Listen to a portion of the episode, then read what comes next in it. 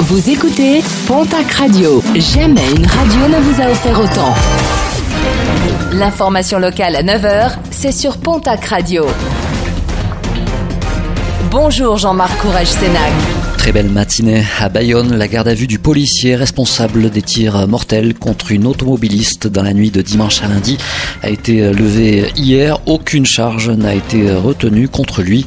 Afin de faire toute la lumière sur ce drame, une information judiciaire a été ouverte.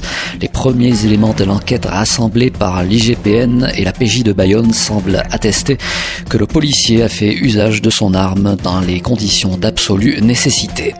Plusieurs automobilistes contrôlés dans le Gers alors qu'ils roulaient après avoir consommé des stupéfiants. Un conducteur de 18 ans et son passager de 19 ans se sont révélés positifs au cannabis. Le véhicule a été mis en fourrière et le permis de conduire suspendu.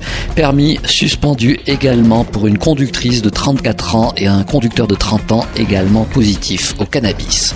Dans les Hautes-Pyrénées, une grande mobilisation des enseignants est attendue au 26 janvier prochain à Tarbes.